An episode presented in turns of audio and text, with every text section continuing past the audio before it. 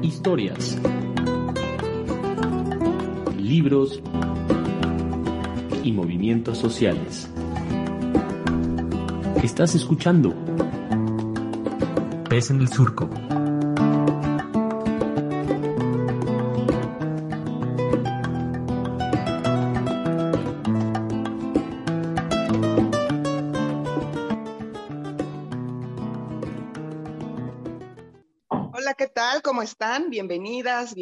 Bienvenidos, bienvenidas a este programa que ya saben que es Pez en el Surco, pero nos encanta decirlo y nos encanta además siempre compartir el micrófono con nuestro querido Oliver Froling. Oli, ¿cómo andas? Pues aquí súper bien y súper contento en este día, ¿no? Ahí igual un saludo a Gildardo Juárez, ¿no? Que está editando y produciendo este programa y podcast. Y también súper contento con nuestra invitada de hoy, es Zaira Hipólito, que es originaria de Tanetse de Zaragoza, ahí en el rincón de la Sierra Juárez o Sierra Norte de Oaxaca. Y también la invitamos porque ahora tiene su cargo como consejera electoral en el IEPCO, aquí en Oaxaca, y queremos platicar pues bueno, de mujeres, mujeres indígenas, elecciones y todo lo que más, lo demás. Pues bienvenida, Zaira, ¿cómo estás? Muchas, muchas gracias por la invitación. Hola, Oliver. Hola, Nayeli. Y pues bueno, eh, también saludar a mis paisanos y paisanas que eh, nos escuchan aquí en el Rincón Shita. Entonces, pues eh, muchas, muchas gracias por la invitación. Pues gracias a ti, Sai, por aceptar y bueno, aprovechando también, eh, vamos a sumar a los saludos a nuestra querida Belén, Belén Hernández, que es parte de este equipo de Pez en el Surco y nos ayuda ahí con la difusión en redes y por supuesto a las radios comunitarias que nos, nos retransmiten, especialmente a Radio Nandía, a Estereo Dinastía, a Radio Universidad y bueno, a todas las radios que ahí andan pasando Pez en el Surco. Y antes de pasar, Sai, al tema de, la, de lo que vamos a estar eligiendo este año, del proceso electoral que se avecina, queremos preguntarte un poquito para quienes todavía no sepamos qué es el Instituto Estatal Electoral y de Participación Ciudadana de Oaxaca, pues eso, que nos cuentes qué es, qué se hace en este instituto, en qué casos podemos acudir a él, ¿no? Muchas gracias, Nayeli. Esa es la gran pregunta que hace el instituto. Em, y bueno, eh, muchas veces eh, se confunde el instituto con, bueno, al IEPCO con el INE, ¿no? Este, no somos la misma institución. El, el IEPCO es un instituto local que eh, pues tiene a su cargo la organización de las elecciones en el estado de Oaxaca y que al mismo tiempo tiene pues como parte de sus responsabilidades la calificación de las elecciones temas de gobierno indígena, que nosotros, eh, eh, pues, es, de partidos políticos. Entonces, eh, digamos, somos un órgano administrativo, pero también, por ejemplo, temas que tienen que ver con violencia política contra las mujeres o alguna situación de eh, desavenencias entre ciudadanas y ciudadanos de una comunidad. También eh, el instituto pues se encarga de, eh, de, realizar toda la parte administrativa para, pueda ser, para que pueda ser enviada a los, a los órganos jurisdiccionales, ¿no? a los tribunales locales y federales. Entonces, bueno, somos siete consejeras y consejeros. Esta es la primera vez que somos en la mayoría mujeres y en, en 30 años y es, también es la primera vez que tenemos, eh, bueno, digamos como de manera, eh, con nombramiento, pues, una presidenta mujer, tuvimos una presidenta provisional. Entonces, eh, pues están ocurriendo ejercicios interesantes y también, por supuesto, tenemos reformas muy fuertes a las cuales hay que darle salida, ¿no? El tema de pues, la, la, reforma de 2014, todo el tema de los derechos de los pueblos indígenas no es lo mismo hace 20 años que ahora, ¿no? Este, también el, el tema de la paridad eh, y el tema de la paridad en sistemas normativos indígenas. Entonces, ahí nada más el, el enorme desafío que tiene un instituto que la verdad es que es bastante pequeño, ¿no? En, en, en, proporción a lo que atiende, pues, ¿no? Ah, pues muchas gracias y Me surge una pregunta. Eh, dijiste que eres consejera. ¿Cómo se llega a ser consejera? ¿Es algo que se estudia o es por partidos políticos o elección popular? ¿Y, cómo se conforma este órgano? ¿no? Como es un órgano bastante importante, ¿no? Se supone que ustedes se encargan de la vigilancia de las elecciones, ¿no? Creo que vale la pena también decir, pues, quiénes son estas personas y cómo llegaron ahí. Ay, Oliver, pues mira, hay un, em, creo que eh, pues la reforma que dio la primera integración de lo que hace es reformular al árbitro, ¿no? En, en su composición en general, como la idea en que pueda ser integrado por personas eh, ajenas a los partidos, porque los nombraba el Congreso, ahora los, las y los nombra el Instituto Nacional Electoral. Y eh, en, estos en estas últimas dos integraciones eh, ha sido como mucho más, em, más, digamos, como más un procedimiento largo, es un procedimiento de ocho meses, hay que hacer el examen del Ceneval, con contenido en derecho electoral, hay que pasar todos los tamices de pues, de, de, no haber cometido ningún delito, etcétera, como todos estos criterios establecidos, y eh, que no se esté afiliado a un, o afiliada o se haya estado eh, cercano o cercana a un partido político en, términos de la credibilidad de la autonomía. Y entiendo eh, o alcanzo a ver que su criterio ahora es mucho más cercano a que sea un, un colegiado ciudadano, ¿no? Que no sea, este, por ejemplo, solo eh, eh, gente que, se dedica a la abogacía, ¿no? O al litigio. Entonces, eh, tenemos, por ejemplo, ahora sí hay varias abogadas en el colegiado, pero habemos dos comunicadores y yo que soy psicóloga. Entonces, eso, pues también abre otras discusiones para comprender, pues, la complejidad. A veces discutimos horas un solo punto, ¿no? Eh, afortunadamente, yo que estoy acostumbrada a las asambleas comunitarias, pues tengo habilidad para, para ello, ¿no? Pero también entiendo cuando la gente es muy operativa y quiere que los puntos se solucionen en tres segundos, ¿no? Entonces, creo que eso es lo interesante, ha ido transitando, digo, yo no, eh, al menos eh, yo no estoy afiliada y nunca estuve afiliada a un partido político ni, ni nada por el estilo. La verdad es que eh, sigo pensando por qué me nombraron. este, yo eh, hice el procedimiento, la verdad, pensando no llegar, porque las posibilidades pues son, son, son, son reducidas independientemente pues de la no filiación, tiene que ver pues con, con experiencia en, en el ámbito de, de organizar elecciones, ¿no? Entonces, eh, pues tengo experiencia en sistemas normativos o, y en regiones en particular, ¿no? Este, y, y, pues eso es lo que, eh, digamos, ya estamos aquí y es como ahora eh, cachar las piedras, ¿no? Este, antes nos tocaba aventarlas, ahora nos toca recogerlas. Em, pues qué bueno que llegaste, Zaira, porque creo que mm, tú junto con otras compañeras que están ahora en el IEPCO, pues son súper potentes, ¿no? Como todo el trabajo además que han venido realizando y demás. Y bueno, ahorita decías que pues hay muchas complejidades, ¿no? Ahí en, en, en el IEPCO y bueno, pues los procesos electorales de por sí eh, son complejos. ¿Qué vamos a elegir este año, Zaira, además de, gobernador? Em, ¿Cuáles son los retos, las complejidades del proceso electoral que, se avecina? Bueno, en este momento tenemos en ruta eh, un proceso, ya iniciamos con el proceso de las elecciones extraordinarias. Entonces, aquellas que pues se declararon no válidas por diferentes razones, este, una de ellas, pues cercana dentro de la ciudad, pues es Jojocotlán, ¿no? Las otras, pues están en el istmo, ¿no? Y, eh, y bueno, teníamos una que nos, acá, nos quitaron hace ya un par de semanas, que era el de Acatlán, ¿no?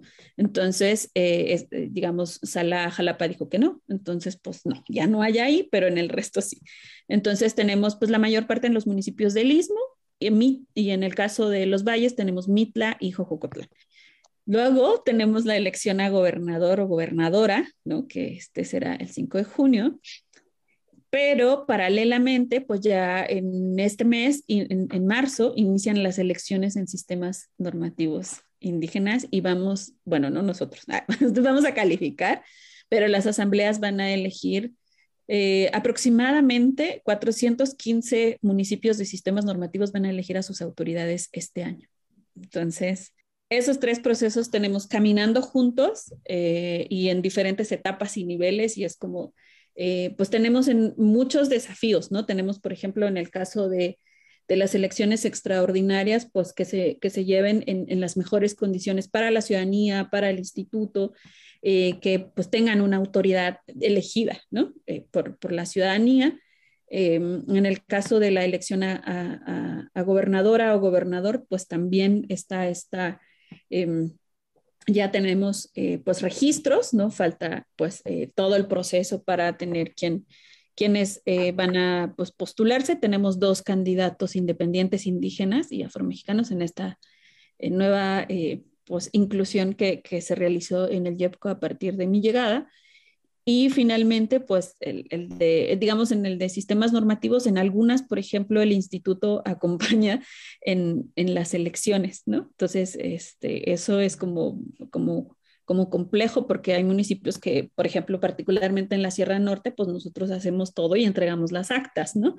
Pero hay municipios en donde no, en donde hay urnas, entonces hay que llevar las urnas, hay que hacer todo el procedimiento, entonces es muy, como tenemos desafíos de esa naturaleza que tienen que ver con con, con operativizar, pues con organizar, con operativizar y también desafíos eh, sociales, eh, en, por ejemplo, en, en, implementar los mecanismos ciudadanos para poder llegar a acuerdos y a consensos y la paridad, ¿no? la implementación de la norma en materia de paridad.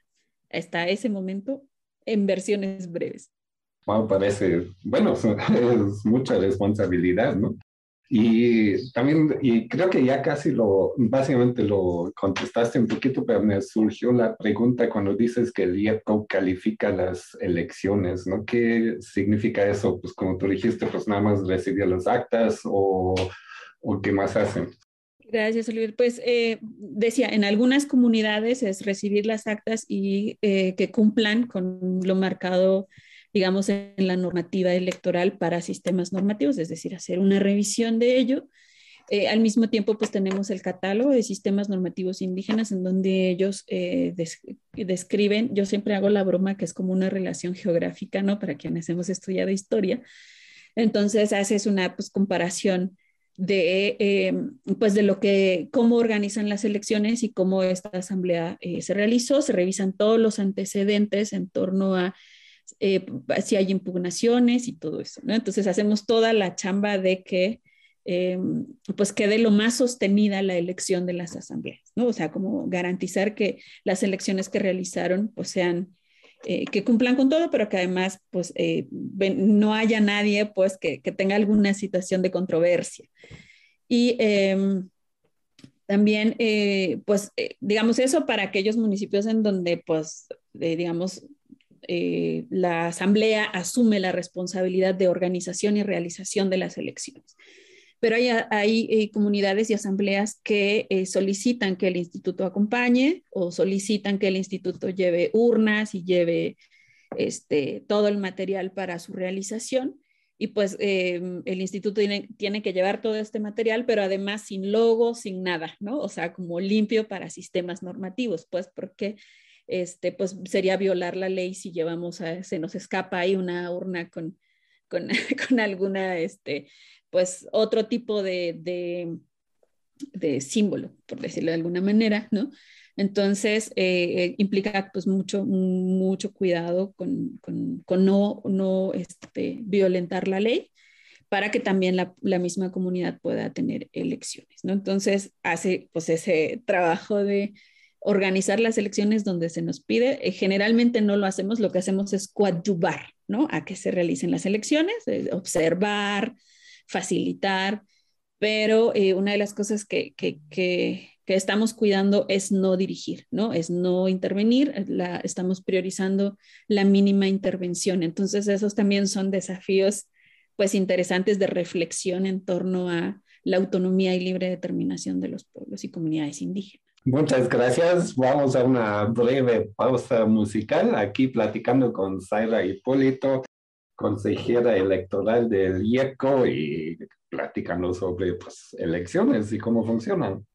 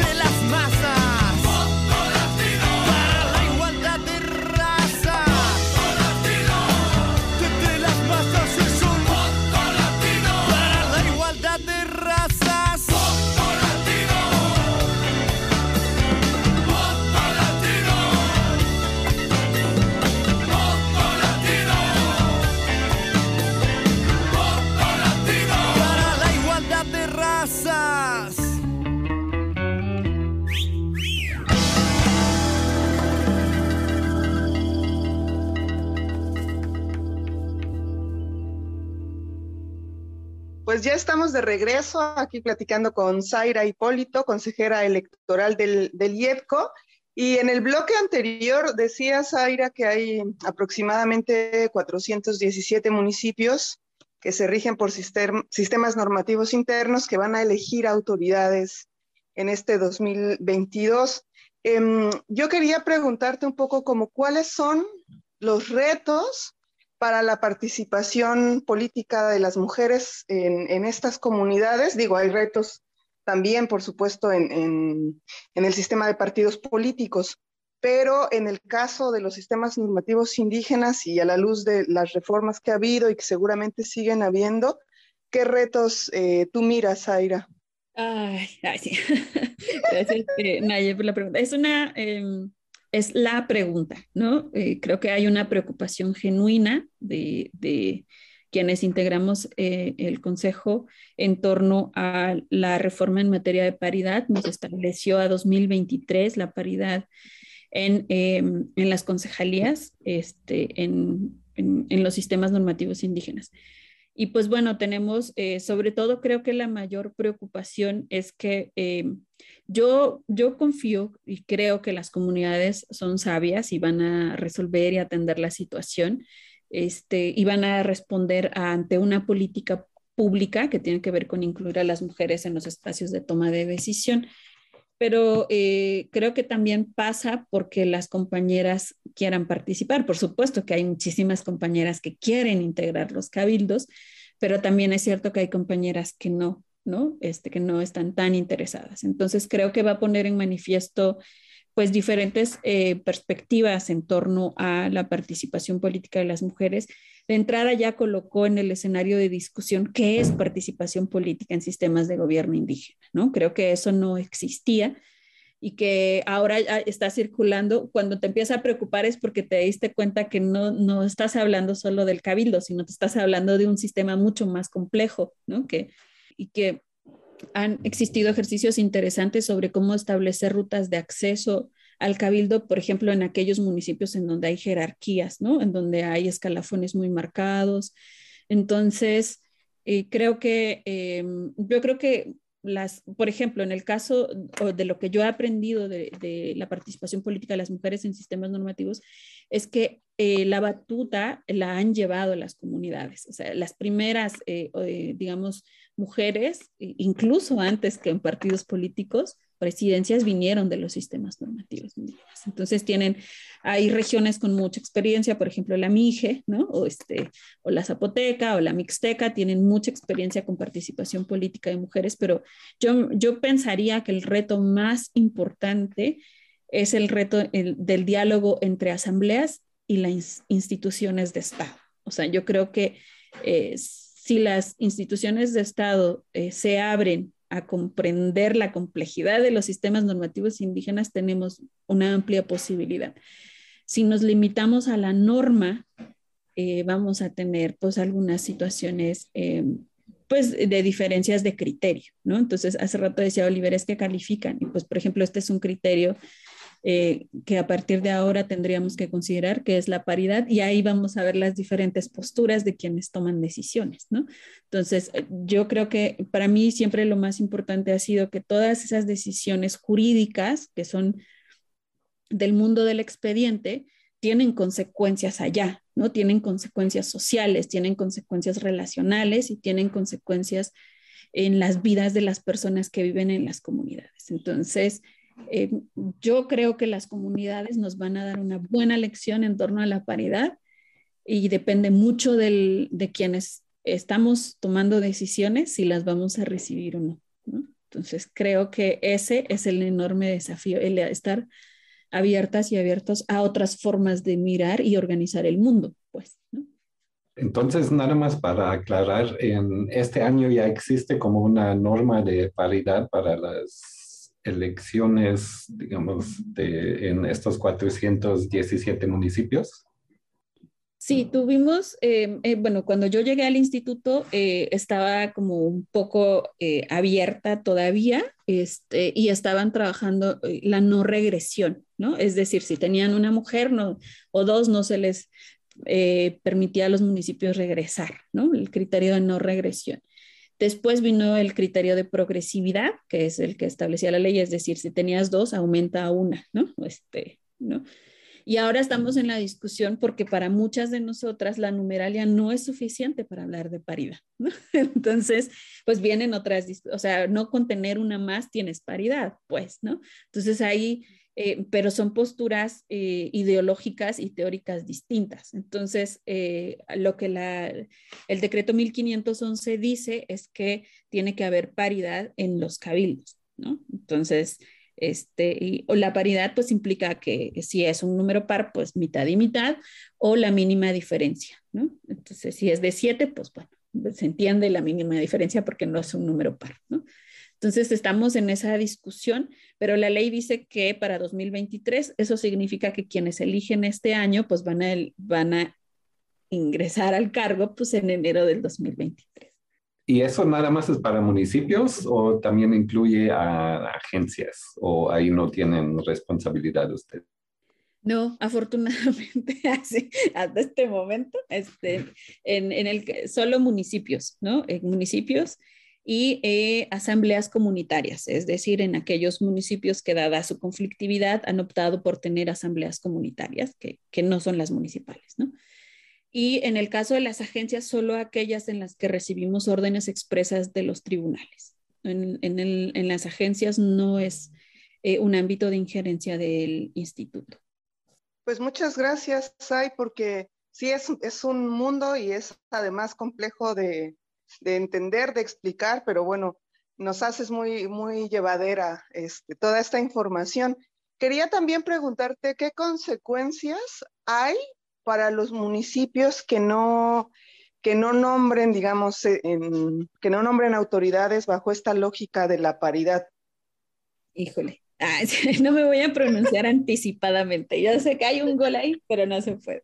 Em, cada, eh, por eso somos siete, entonces cada, eh, cada consejero o consejera tiene una posición, entonces las consecuencias siempre son producto de una vez que se pone a consideración el acuerdo. ¿no? Este, y em, creo que eh, yo no podría hablar pues de las consecuencias, puedo hablar de preocupaciones, ¿no? En torno a, a la paridad. Justo en, en, el instituto estamos discutiendo, bueno, entre consejeras y consejeros estamos discutiendo cuál será la posición en, en los municipios en aquellos municipios en donde establezcan que por escalafón o por sistema de gobierno, pues aún las mujeres no pueden llegar, pero creo que los, eh, la mayor parte de los municipios han hecho eh, ejercicios interesantes, ¿no? En torno a, podemos, eh, no tengo la cifra exacta y no me quiero equivocar, pero los municipios de sistemas han, han, alcanzado la paridad desde hace dos años. Entonces, creo que el desafío por eso creo también que las, que las comunidades pues son, son mucho más audaces y más inteligentes en este sentido. ¿Cómo lo hacen y cómo funciona? No me toca, ya no nos corresponde, pues, pero, em, pero también ser muy vigilantes de, del impacto que va a tener esta política en la vida de las mujeres, ¿no? Porque queremos que, que, haya participación política, pero también queremos que haya, eh, que estas sean las mejores condiciones para todas. No es lo mismo, este, pues quienes estamos en estos espacios que una compa que, que tiene otras condiciones, ¿no? Económicas, eh, de responsabilidades, de labores de cuidado, y pues le ponemos una carga adicional que es el cargo, porque es una carga. Entonces, eh, eh, pues yo misma me he cuestionado sobre aceptar cargos en, en, la comunidad porque pues implica eh, pues mucha responsabilidad y además este, para quienes hemos tenido trabajo fuera de la comunidad pues no es tan fácil, ¿no? Como, como ejercer un cargo. Entonces también las comunidades han encontrado formas de, de atender el asunto, ¿no? Este, es decir, pues no lo puedes dar tú, pero lo va a dar otra persona, pero tú pagas, ¿no? Tú provees a esa persona para que pueda ejercer el cargo en tu nombre. Entonces, esos mecanismos han sido muy útiles para quienes estamos fuera y, y pues el, asunto es no, pues por eso creo que, que, tenemos posibilidades, o sea, las comunidades nos van a dar una muy buena lección. Entonces, por eso decía, si estamos abiertas a recibir, ¿no? Entonces, las consecuencias serán en la medida de del pronunciamiento de siete consejeros, ¿no? Entonces, este, ahora sí que las mayorías. Así que define. Ah, bueno, entonces vamos a ver cuáles serán las consecuencias, ¿no?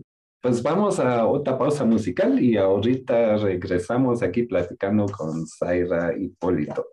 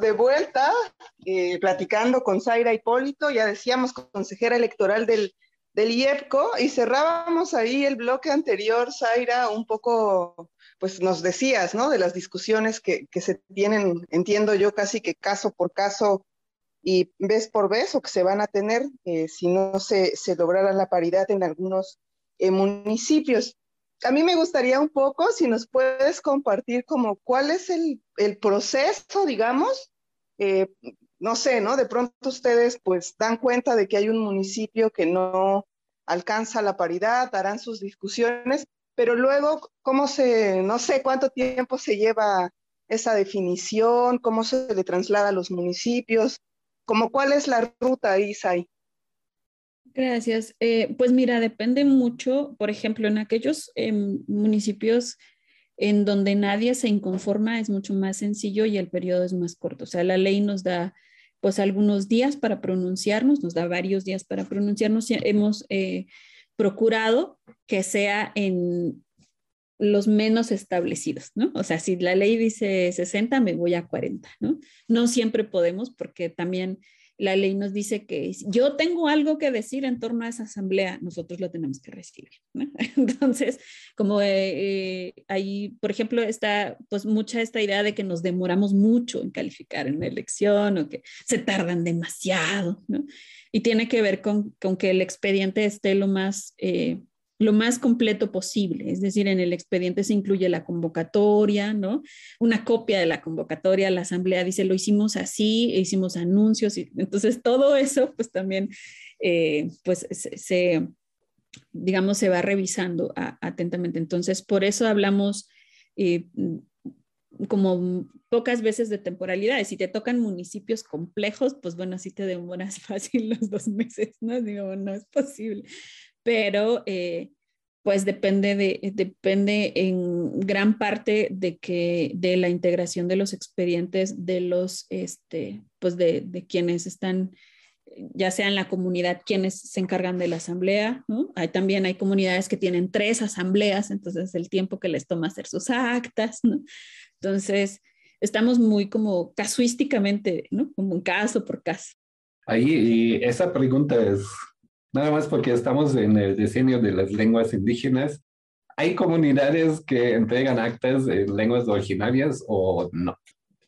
Ah, pues eh, yo como activista de derechos lingüísticos no me ha tocado observar, pero eh, por ejemplo sí hemos implementado que eh, las convocatorias se hagan en, la lengua de la comunidad, ¿no? Y eso ellos y ellas lo registran en las actas y, o, o, dicen, hicimos la asamblea en nuestra lengua, ¿no? Entonces, esos son como los registros que tenemos en, las, en las documentales, pero em, a mí no me ha tocado ver que, haya un, ejercicio del acta completa en, la lengua eh, de alguna de las comunidades, la lengua originaria de alguna de las comunidades, y creo que tiene que ver también con la práctica de escritura, pero sí, sí me toca ver que ponen, en, se voció en, en, español y en la lengua, ¿no? Entonces registran pues el uso, no el contenido. Oye, ahí aprovechando que ya Oliver aperturó eh, las preguntas varias, quería también un poco que nos contaras en términos de, no sé si inclusión es la palabra, pero de la participación de personas eh, sexodisidentes, de personas trans, ¿no? Em, eso también pasa, digamos, a través del, eh, del IEPCO, la promoción de esta participación, también es parte como de la validación em, de, los procesos electorales o no? Sí, fíjate que eh, fuimos en, todo el país, solo fuimos dos soples que nos aventamos a hacer acciones afirmativas en materia de, por ejemplo, tuvimos eh, como de las más amplias, nos faltó una.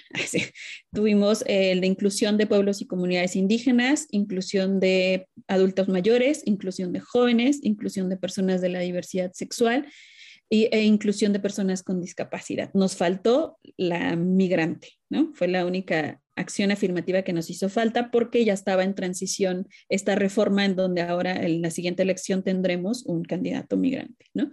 Bueno, un candidato, sino las candidaturas migrantes.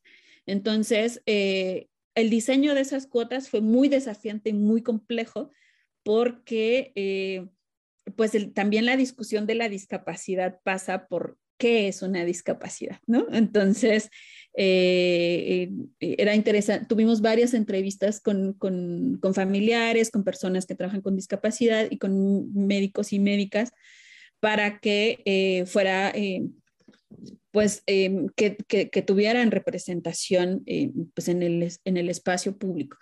Y con las acciones afirmativas en materia de población LGBTIQ más MUSHE, también era como la discusión en materia de paridad, ¿no? Porque, por ejemplo, las personas trans, eh, para mí, pues, eh, desde una posición política, eh, pues tienen, la ruta, desde mi visión como consejera y ética y política pero hay otras colegas y otros colegas que tienen otras posiciones políticas en torno a sobre todo ahora que hay una amplia discusión en el mundo sobre, sobre pues, los diferentes feminismos y cómo están excluyentes o incluyentes. Entonces eso también atraviesa en materia institucional, ¿no? Cómo haces, eh, eh, cómo estructuras y cómo resuelves el asunto. El, tema es garantizar que las poblaciones participen, ¿no? Entonces, em, pero al mismo tiempo tuvimos una resolución de la sala superior en donde se nos, eh, se nos pues eh, se nos pidió, se nos,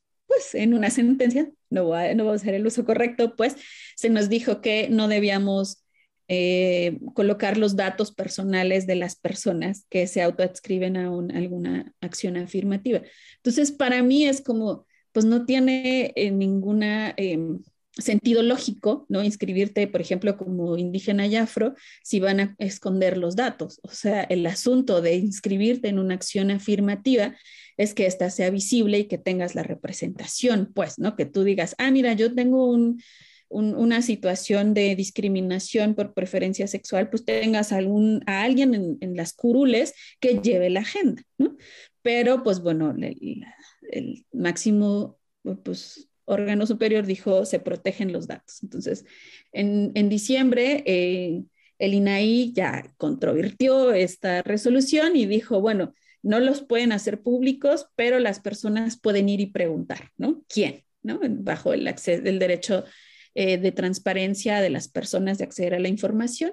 Entonces, si tú llegas al instituto y nos pides quién está en esta cuota, sí podemos, ¿no? Pero hacer una tablita con nombres y datos y todo eso no podemos. Entonces, es complejo, pero construimos estas acciones afirmativas como teniendo como la máxima gama de posibilidades y ya las instituciones políticas deciden quiénes, cómo y en dónde, ¿no? A nosotros no nos alcanza, nos alcanza decir, mira, si tú no cumples con cuota, pues, ¿no? Establecimos porcentajes. Si ustedes no cumplen con la cuota, pues no se registra. Entonces, eh, las instituciones ven dónde, cuándo, cómo, por qué, pero lo, lo hicieron. Entonces, este fue el primer ejercicio en, en tener estas acciones eh, afirmativas en el sistema de partidos políticos, donde pues tanto en concejalías como en diputaciones.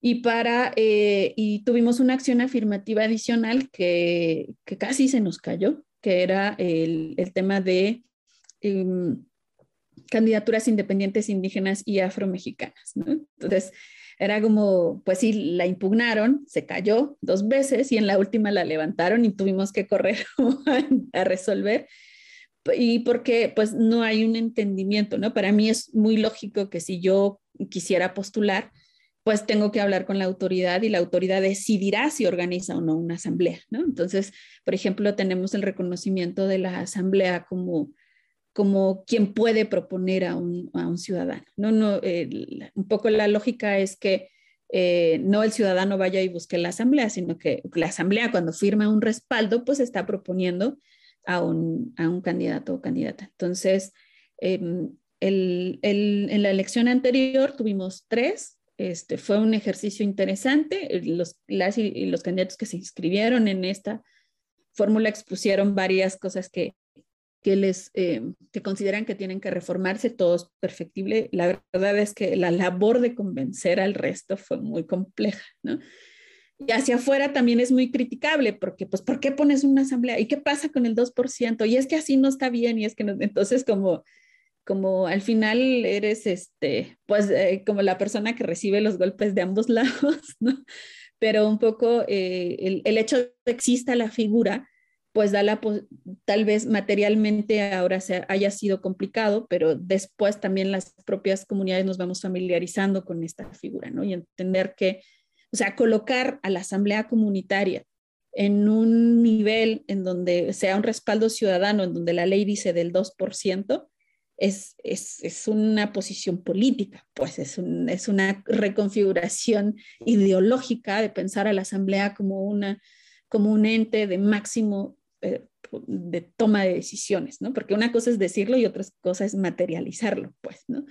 Entonces, esa acción afirmativa, como a mucha gente le costó entender, de entrada, por ejemplo, tenemos el PREP, ¿no? Entonces, ¿cómo contabilizo? Y nosotros, oigan, es que nosotros tenemos candidaturas independientes indígenas y afro.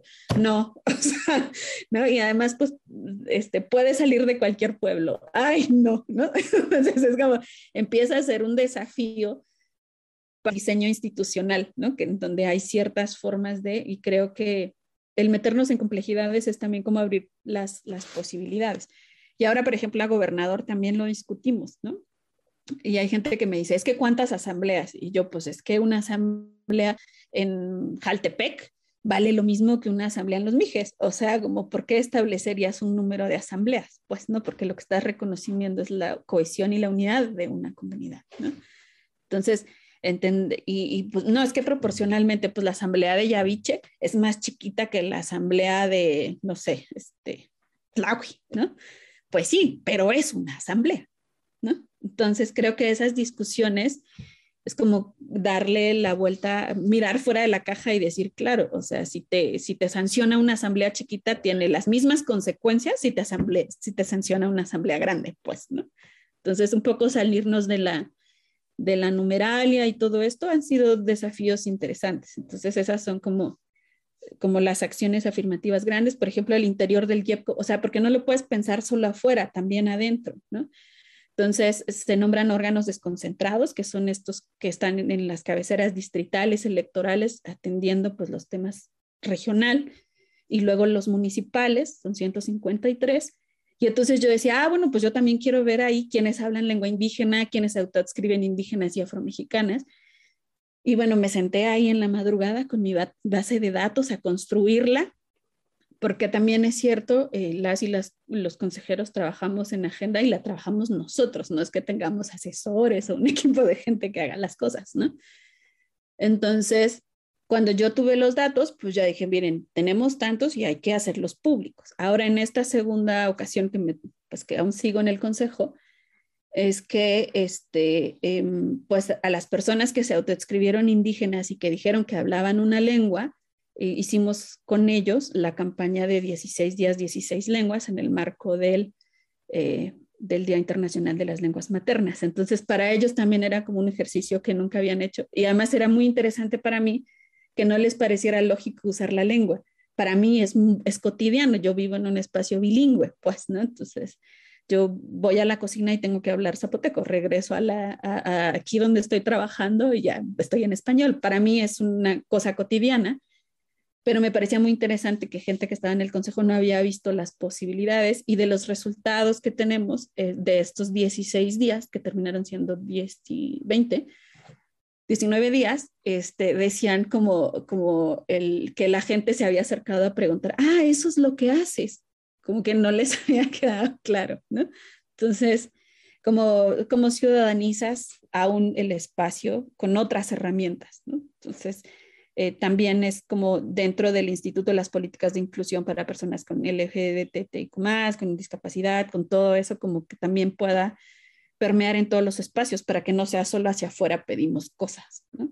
Pues Muchas gracias por tu participación. Ya se nos está alcanzando el tiempo, pero la verdad sí eh, quiero agradecer mucho tu, tu, tiempo acá. Creo que fue una plática así muy interesante. A mí me aclaró muchísimo, ¿no?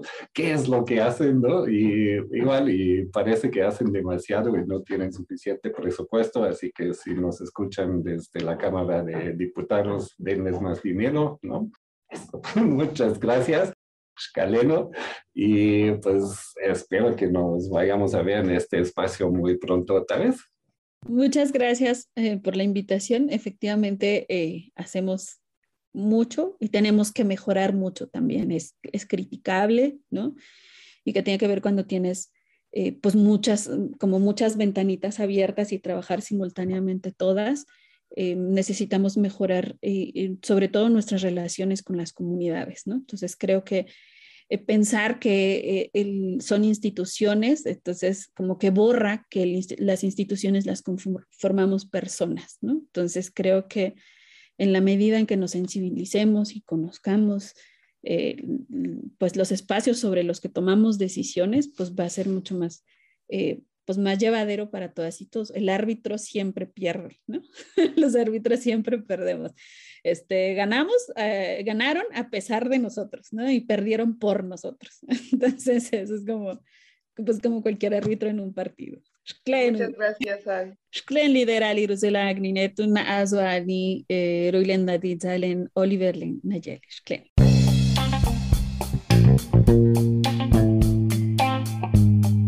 Gracias por escuchar Pez en el Surco. Te invitamos a que nos sigas en nuestras redes sociales. En Twitter, búscanos como arroba Pez Surco. Y en Facebook, estamos como Radio Pez en el Surco. O puedes escucharnos como podcast en Spotify, iTunes o Google Podcast. Sintonízanos la próxima semana. Producción, Surco Asociación Civil y el colectivo editorial Pez en el Árbol.